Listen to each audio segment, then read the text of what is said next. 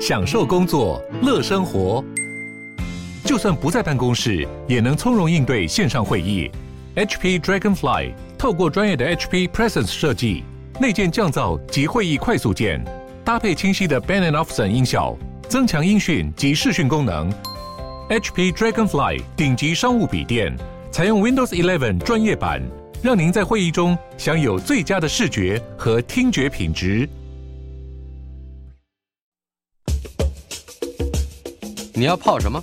要泡茶、泡咖啡，可不要泡沫经济；要泡泡糖、泡泡澡，可不要梦想成泡影；要泡菜、泡饭、泡妞、泡书本，就不要政治人物跟咱们穷泡蘑菇。不管泡什么，张大春和你一起泡新闻。台北 FM 九八点一 News 九八九八新闻台，呃，我们先说明一下，嗯、现在啊，除了可以在 YouTube 上重温节目的内容，我们也推荐大家可以到听说张大春的 Podcast 节目去重听。嗯、有些时候在确定的时间不见得能够赶得上节目的内容，所以呢，听说张大春 Podcast 可以。作为另外一个选项，YouTube 呢也因为有音乐版权的问题，所以节目之中播出歌曲的话，有部分可能会被消音，但是在 Podcast 就可以听到完整版。我们今天进行的单元陆续登场，很久没有进行的单元了。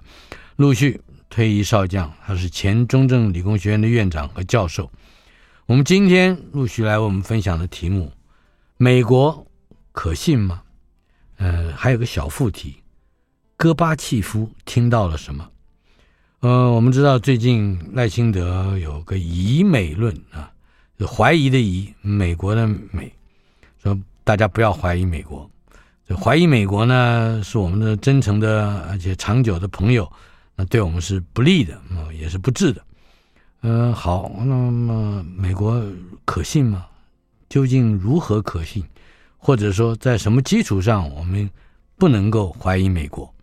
来，陆续，哎，好久不见，好久不见。这个，我是怕新冠，现在又怕打仗，所以新冠跟打仗比，新冠比较不可怕，所以我又来台北了。是，那我们来看看这个台湾有没有智慧可以避免战争？是，这个我我的体会，赖清德会叫我们不要以美的原因，是因为这个俄乌这个战战争。让我们有非常多的人不希望台湾变成跟乌克兰一样，因为这我如果要打仗，台湾是战场。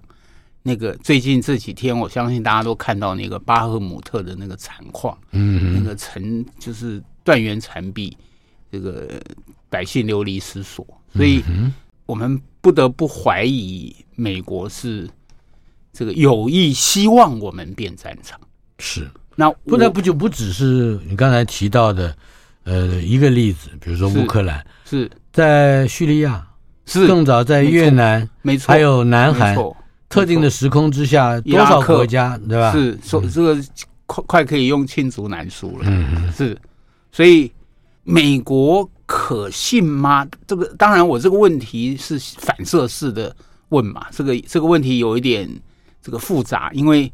我可以同样说，中华民国可信吗？嗯哼，好，所以美国三亿人，难道所有人都不可信吗？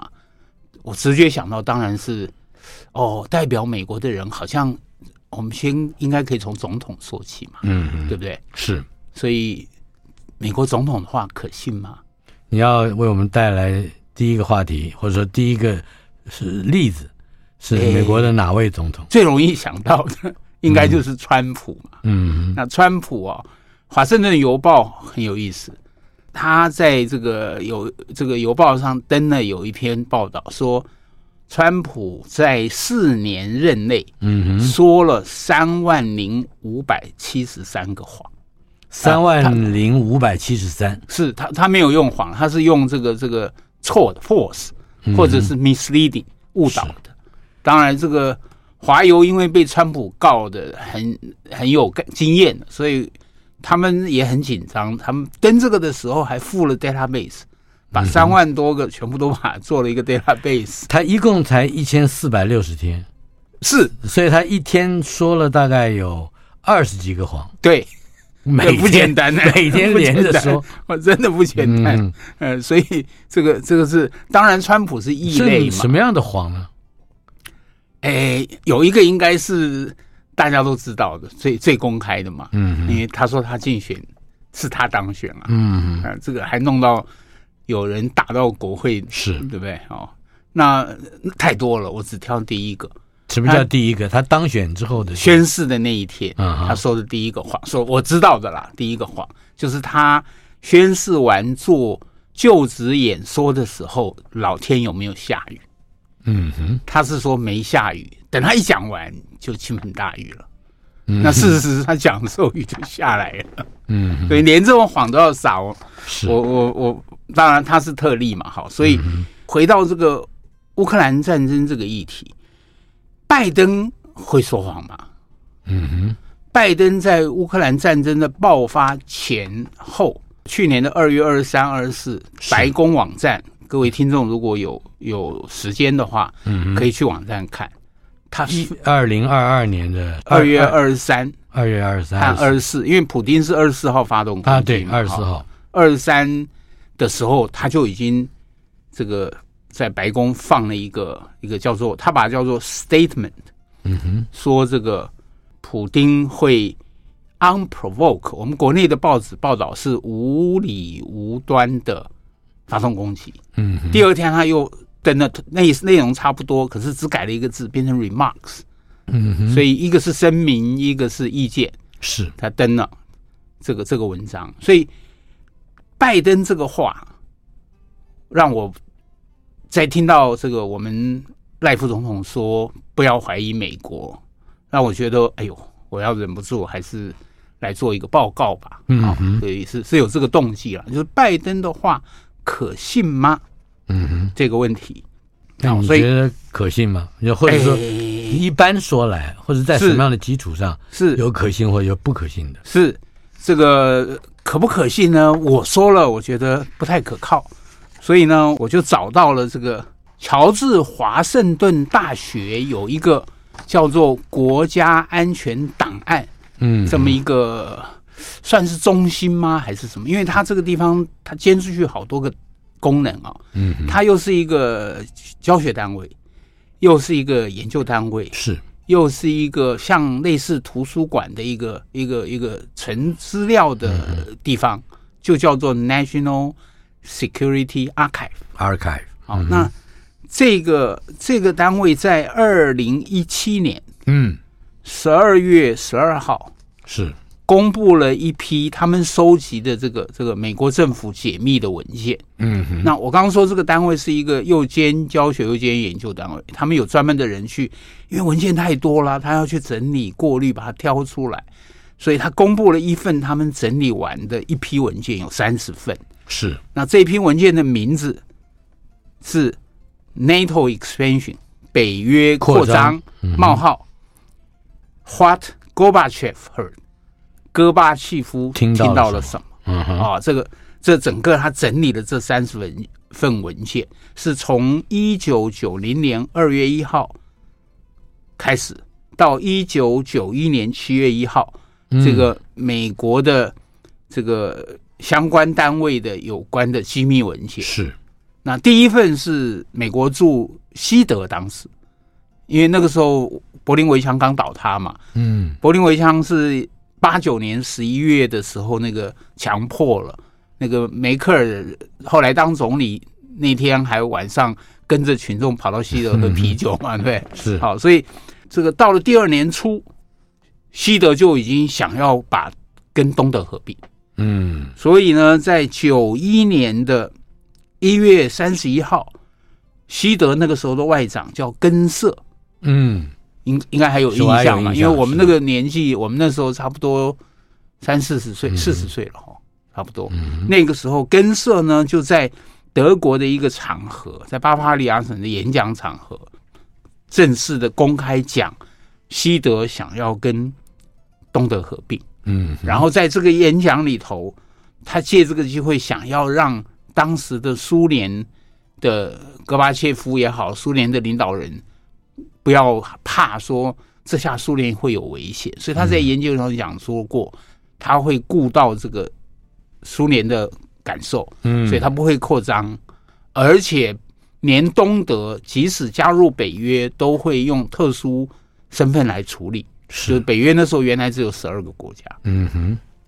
那第二天，美国驻伯恩的大使馆就把这个公重要的内容整个公布，这个发回了美国政府啊，所以这是起头。然后最后一份文件是当时的最高苏维埃代表团，就是到了第第二年了，一九九一年七月了，那个时候这个苏联还没有。还没有解体啊，那快了，那时候已经快了。那那个时候，这个代表团就去这个维也纳跟北约谈判，嗯的谈判内容，他发回去给叶尔辛的这三十份这三十份文件。那这些文件的内容，我是不是等一下挑几份我觉得比较重要的？是跟跟这个到底拜登说。普丁打乌克兰是无理无端，真的是拜登说的吗？还是这些文件告诉了我们？也就是说，我们要回到一九九一年的，是这三十份文件里面，是去看看当时德国、美国之间互相有一些什么样的承诺，是也跟当时苏联的位地位有关。是是是，好，那这三十份文件，我先。报告一下，有跟哪些人有关？嗯，这里头是这个西方世界的大号人物，嗯，都牵涉其中，一个都跑不掉。嗯，当时的总统是老布希嘛？是，这里头有老布希对美北约不东扩的承诺，还有什么呢？因为这个这个西方国家这些领袖都想要在这件事情上能够。能够参与促成东西的合并啊什么的，所以还有柴契尔，嗯哼，柴契尔那时候是英国的首相，还有密特朗，嗯，法国的总理。是密特朗，是总理还是总统那个时候？应该是总理，总理啊，总理实权是总理嘛，对不对？总统是虚位，对，法国是总理，还有科尔，嗯哼，德西德的总总理对，然后还有根瑟，刚才。这个第一份文件，西德的外交部长，还有这个叫做赫德，嗯，是英国的外相，是，然后还有贝克。啊，美国国务卿。是，等于是美国的国外交部长，对对，没错。哎，一九八九年我去，呃，那个叫布伦登堡啊，哦，我就我去那个就是东西德的那个柏东西柏林的边界嘛，强迫前破后，对破后，那那时候还留下特别留下了一个。那个叫做 Checkpoint Charlie，非常有名的。我就在那拍拍照，忽然之间面前来了一个非常脸熟的人。我一看，这不是贝克吗？我举起对，我举起相机就叭叭叭拍了几张，然后我就被他旁边两那两个宪兵宪兵哦，就抓起来了。真的吗？但是他没有没收我的相机，然后就把我轰走了。哇，在那两个大黑人的那个面前，我跟小鸡一样。我永远记得贝克对我做了什么。哦，那等一下我跟你报告贝克说了什么。嗯嗯、对，所以还有贝克，然后还有当时的 CIA 的头子，嗯，叫 Gates，然后还有当时的北约秘书长叫做 Mansfield Warner，一个、嗯、一个德国人，他本来是德国的国防部长，是那个时候是变成了北约的秘书长，所以这三十份文件里头等于把。西方主要的这些强权国家，所有的大人物的对戈巴契夫做北约不东扩承诺的东西记录都留下来。嗯哼，好，那所以刚刚说的那是第一份嘛，第一份等于是根瑟西德外长向戈巴契夫递出他的他的说法叫做橄榄橄榄枝。哎，对对对，橄榄和平的一个信手是，就是说不会不会威胁到这个苏联的的生存。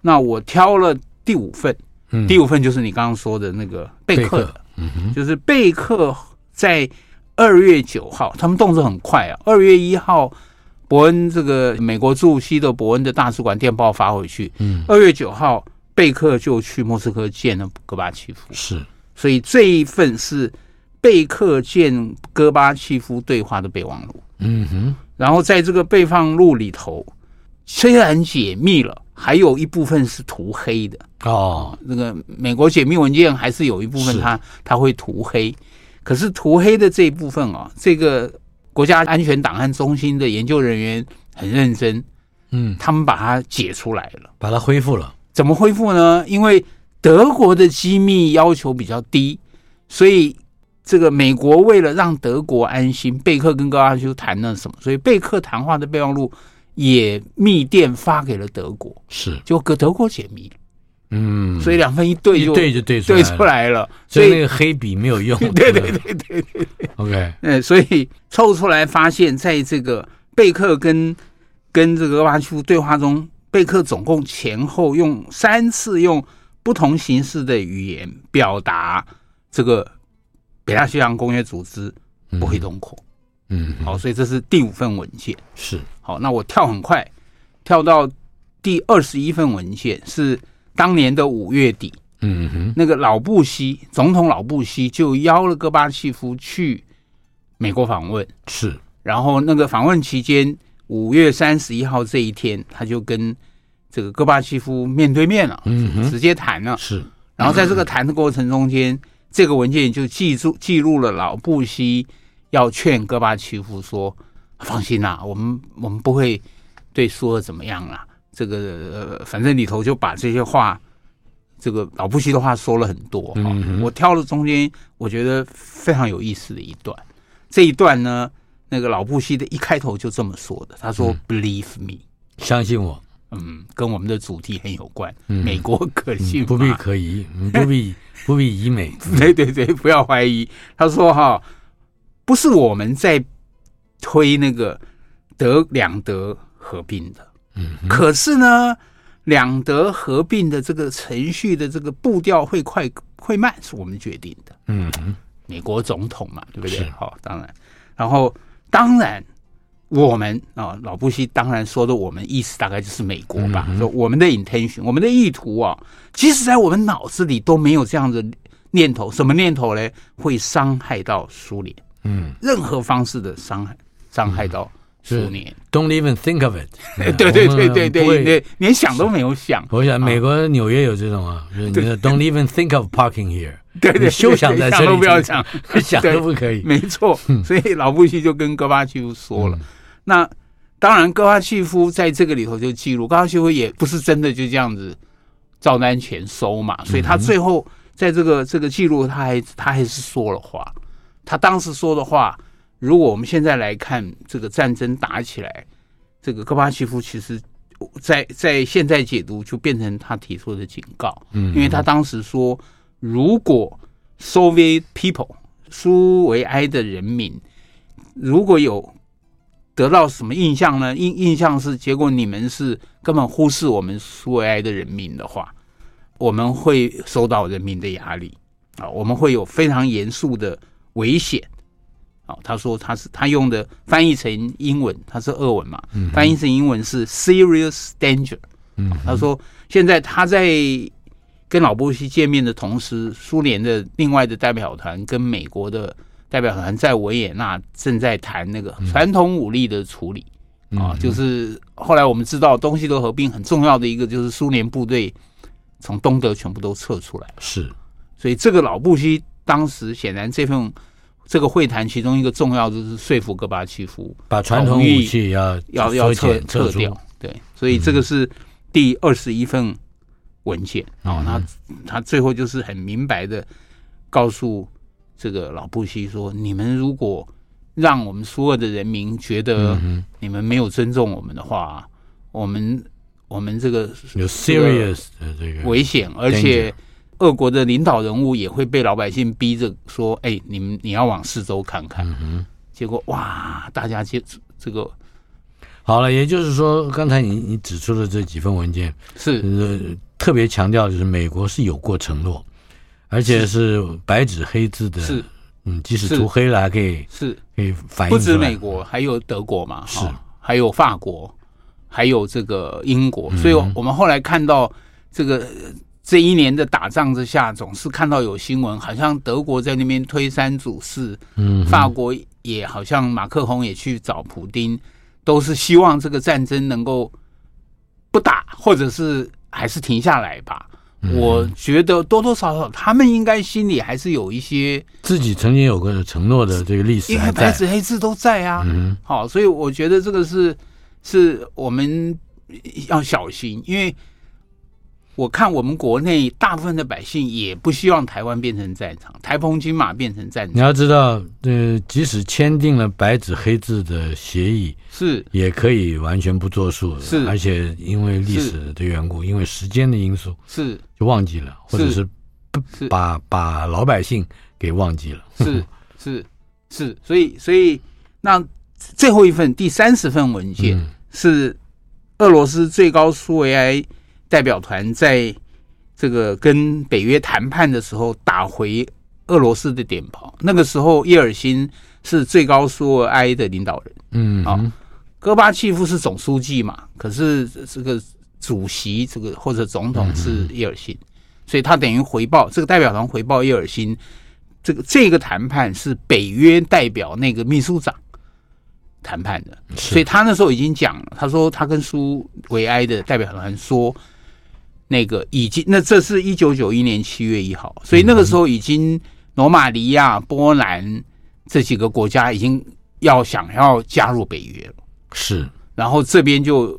这个沃纳就跟苏苏苏维埃代表说：“不会的，我们我们已经拒绝他们了。嗯，我们考虑到这个俄罗斯的立场啊，是所有这些文件都是第一阶段这个起了头，证明美国、欧洲的政治人物做出了承诺不东扩。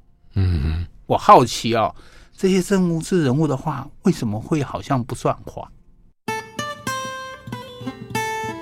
台北 FM 九八点一 News 九八九八新闻台陆续登场单元，陆续是退役少将，也是前中正理工学院的院长和教授。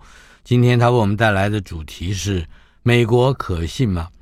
嗯、呃，不只是戈巴契夫听到了什么，很多人都听到了什么，但是美国人自己呢，呃，却都忘记了，好像。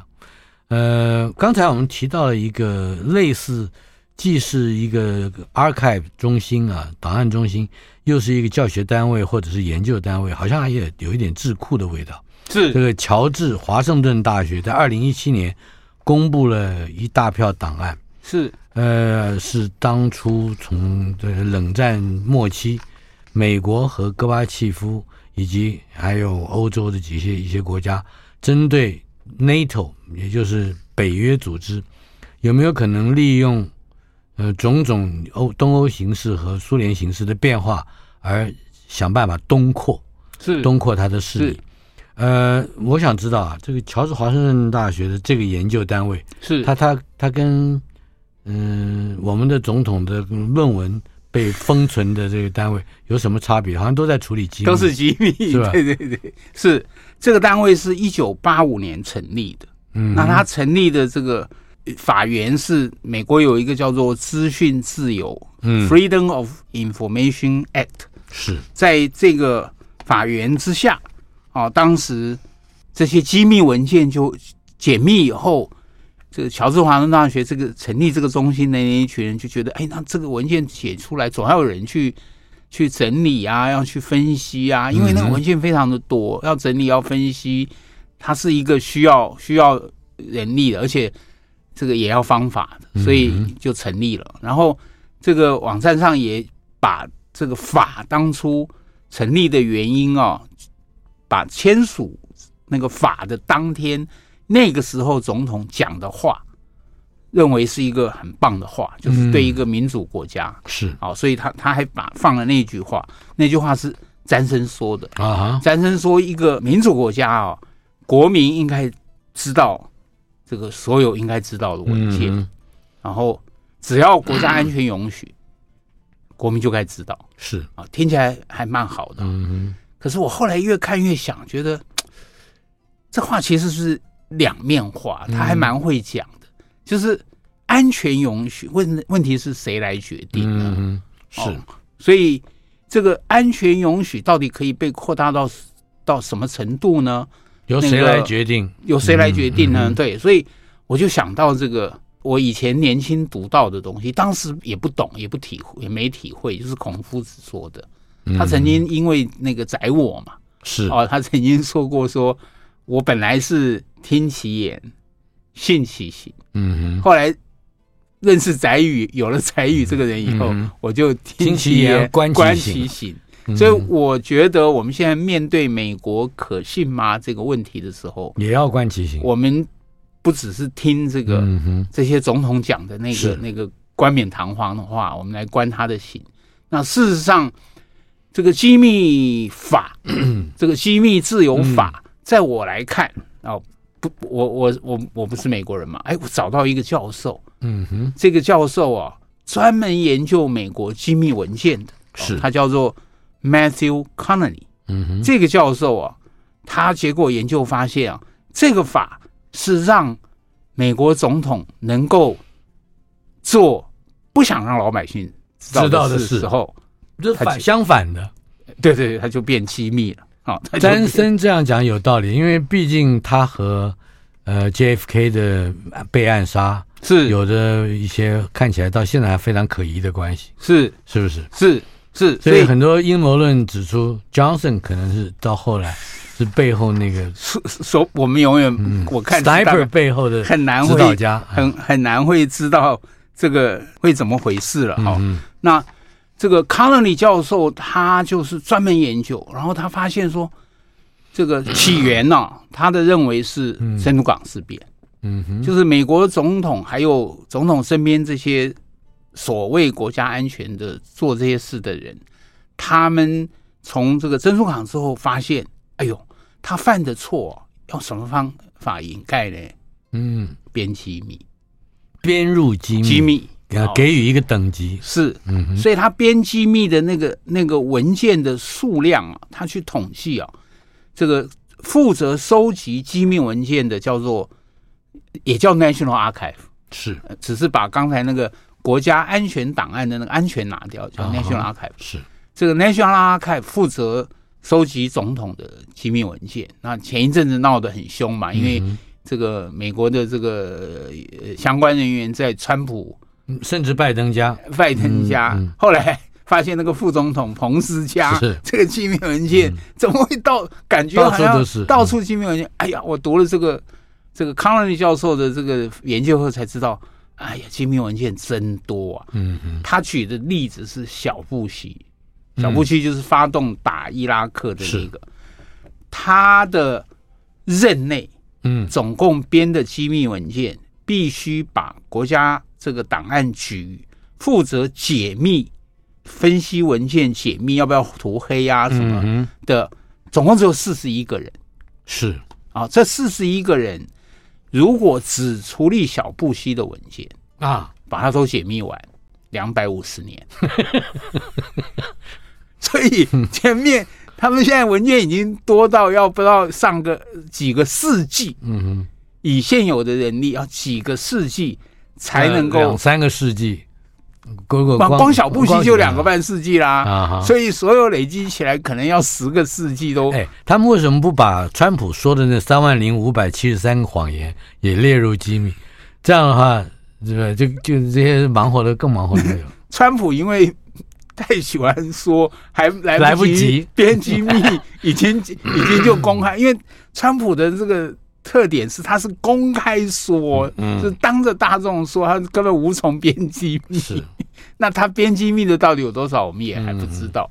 因为我读的时候，我才知道说，美国不是每一个总统都有一个总统图书馆。是，哦，原来总统图书馆其中有一个很重要的事，就是负责把每一任总统任内的这个这个相关的文件也要把它收起来。嗯，哦，那。个别收好，然后有时间到了，那个解密局的人，那个 National Archive 的负责的人才去慢慢慢慢做。那华盛顿大乔治华盛顿大学这个这个单位就是想说，我们作为一个民主国家，嗯，我们应该有人要了解我们国家的历史到底发生的事情，嗯，真相是什么，要有人去读。只是没有想到这些资料多到啊。照这个康纳尼教授的说法，他认为美国的这个国家，他用的字啊叫做 “dark state”，嗯哼，是黑暗国家，好像是这个意思哈、嗯。这什么都可以编成秘密，当然包括好像论文也可以了嘛。现在啊，这是我觉得这个看到康纳尼最后他有说一句话，我觉得是我们要要警惕的，因为他说啊，这个在选举的时候，那个每一个候选总统候选人大概都会说要让阳光更多的阳光照耀决策的过程。是，可是呢，是好很好听啊，真是太太吸引人了，对，一定要选。但是有一段时间不能有阳光，是等到他当选了 就不能有阳光了。对，这个川普最代表啊，竞选的时候说要要这个把那个 swamp 把那个。那个腐败的沼泽要把它清干净，结果等到他自己当选的时候，他的行为到底怎么样？所以，所以这个资讯自由法的立法的严，好像是为了让民主政府更透明、嗯更公开。可是后续的我们看到的这个执行上面的康乐内教授看到美国的这些历任总统实际的行为，是他是靠这个。文件多到让大家很难看清楚到底发生了什么事情。台北 FM 九八点一 News 九八九八新闻台陆续登场。今天探讨的主题：美国可信吗？这个主题我们可能一个礼拜还谈不完，可能还要再再谈一次，对吧？这个因为美国到底可信不可信，是一个现在言人人殊的问题。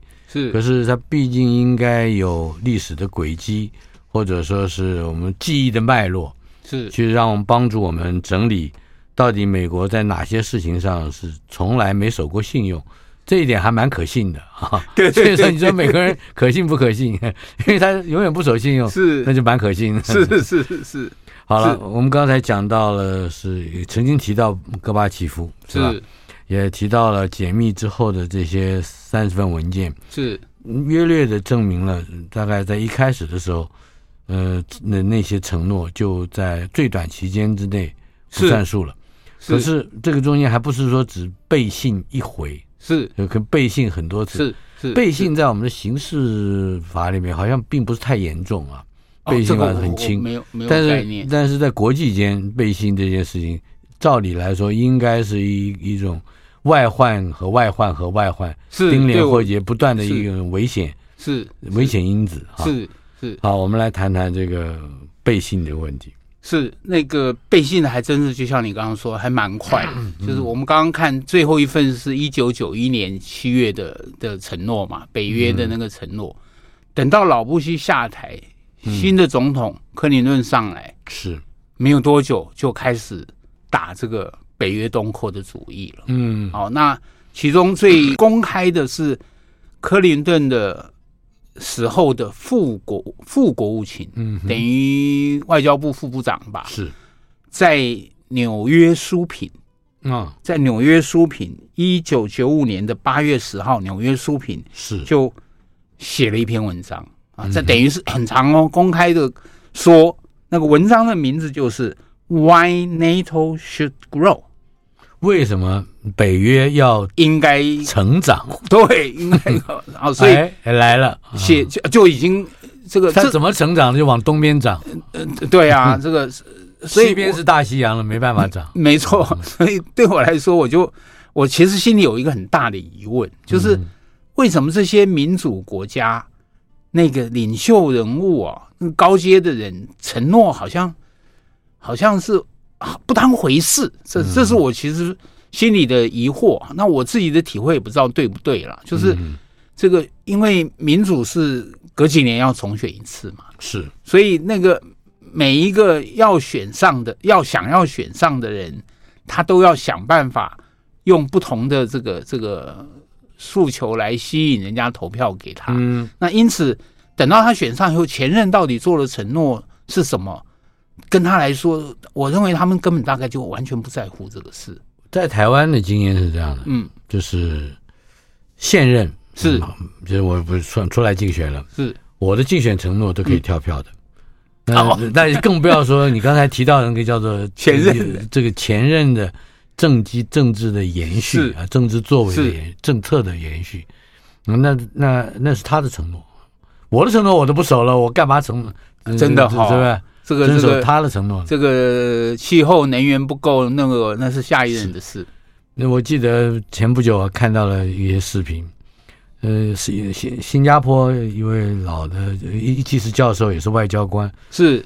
曾经好几次打脸西方传媒的记者，他用的是 Anglo-Saxon media，就是英 英安格鲁萨克逊。英译的媒体，媒体。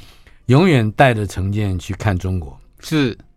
那我相信，嗯、呃，这个同样的另外一副眼镜是也戴在所有的媒体呃受众以及媒体操纵者的眼睛上，是，是那就是戴着一个眼镜去帮滤掉美国曾经做的承诺，是或者是 NATO 做的承诺，是因为克林顿这个富国务卿推的。事实上，我们看到后来北约真的就扩大了。嗯，当那个苏联解体的时候，北约只有十二国，是现在北约三十国。嗯，那中间就是一步一步一步的扩大，就是东扩。是那这个的这个投书出来以后，美国不是没有人反对的，嗯，是有很多资深的外交家，甚至用公开信。他其中有一个我读到的是叫做 Richard Davis，这个人当年是曾经担任过美国驻波兰的大使，是。他就写了一份投书说。这件事情不可以做。哦，我把它简化说，就是 NATO 不应该扩大。啊，有不应该做。他说有两个原因，第一个原因就是要信守承诺，嗯。啊，所以显然他比较天真，跟我一样，他认为 要信守承诺，嗯，因为不只是老布希嘛，对啊，不只是老布希，还有这个什么柴希尔这些都说了啊。那另外一个，他觉得更重要是。这样做哈，对欧洲长远的稳定造成危害。是，好，这是在一九九五年的时候就说。那我们现在看到很无奈的现实就是，哎，真的乌克兰就拖到了乌克兰了，等于最后大门口。对啊，乌克兰是最后一个被无奈就被打嘛。可是当然，这中间到底要谁要负责任，这个太复杂了啊。嗯嗯，这个连 Chat GPT 都这么认为。你跟 Chat GPT 讨讨论过这个问题吗？呃。我 我偷懒，我不想注册了，我就赖给我同学帮我问这个 Can United States be trusted？嗯哼，好，然后我同学帮我问的那个回答回来，这个 ChatGPT 也说这个这一个国家值不值得信任？好，很复杂啊，跟那个国家的什么行为啊、政策啊、领导人的领导人的行为啊、说法等等等，反正他说的那个。非常安全的回答，对对对，那些话术就是标准美国人的话术，对对，怪不得这个这个 ChatGPT 是美国人发明的，对对，没错没错，写的安安全全的啊，所以所以那克林顿之后又不断的发生了很多事，我们时间不够啊，当然就像你刚刚说的，我们可以讲两个礼拜、三个礼拜、四个礼拜都讲不完，但是我就挑很简单的事情，其中一个就是。那个二零一八年六月，嗯，美国开始在罗马尼亚跟波兰部署 MK 四十一那个垂直可以发射战术核武的飞弹发射系统。嗯哼，那那个时候当然普丁会抗议嘛，可是美国不管啊。那我们知道的明目张胆的是当年的所谓叫做什么广场革命是。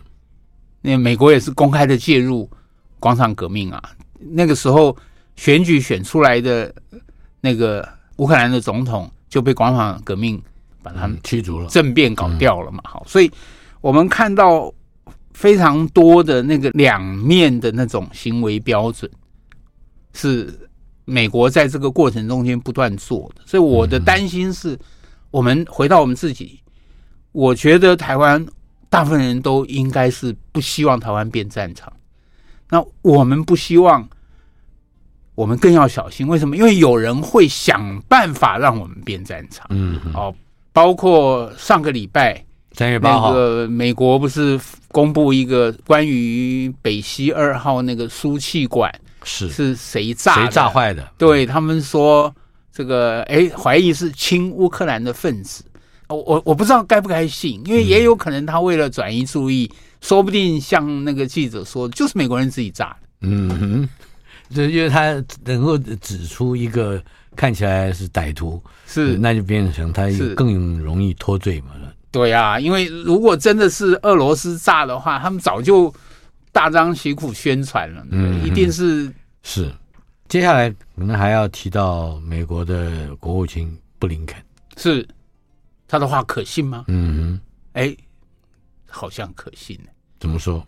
因为他在接受这个芝加哥大学政治研究所邀请，成立这个参加这个十周年。庆祝活动吧，大概嗯他跟这个这个芝加哥这个政治研究所的所长对谈，嗯，那对谈的谈话，我们国内也也有媒体有报道，是。这个谈话里头就提到了台湾，那这个谈话他也把全文都公布在美国国务院的网网站上，嗯，所以我们可以想象啊，他是也是刻意想要让这个。大家都看到他谈的这些内容嘛，才会在他他的网站，而不是在芝加哥大学的网站。是，这个芝加哥大学网站也有，也就是他把芝加哥的这一场会议当做是美国国务院本身在对外政策上面的一个宣告。是，是，是，是。所以这个谈话很长啊，全文大概超过九千个字。嗯哼。可是跟台湾有关的大概只有三百个字。嗯。那里头只传达了一个讯息，他说台湾。是我们的 interest 利益，利益是这个全世界的利益。可是，在谈这个过程里头，完全没有听到台风金马老百姓啊什么，好像没有关系。因为我们看在乌克兰也一样嘛，这个每天这个美国的主流媒体报那个战争打的多多那个乌克兰士兵多英勇，可是哎，最后受苦受难是百姓哎，嗯哼，那。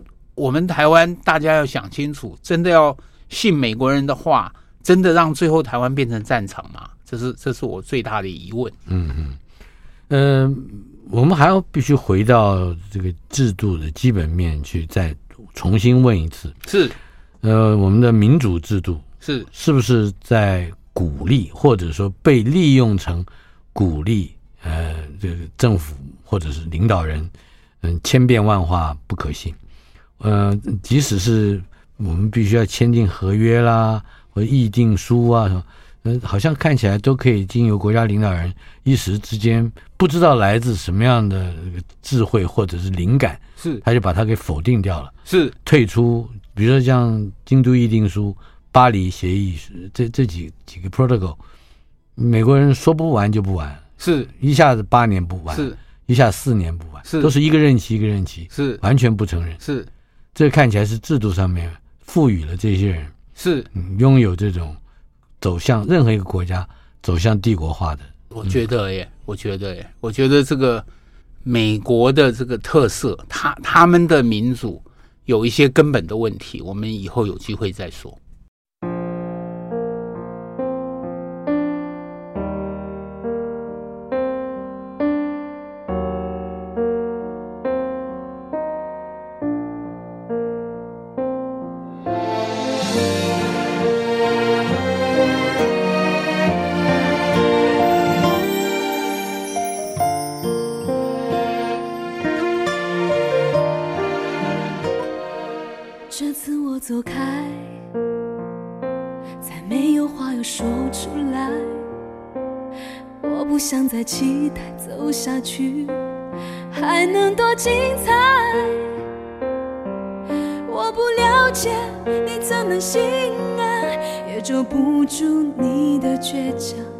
可是我知道你你为什么说谎？你说你还在一分一秒也没走开。我想留在这里可是这一切已太晚。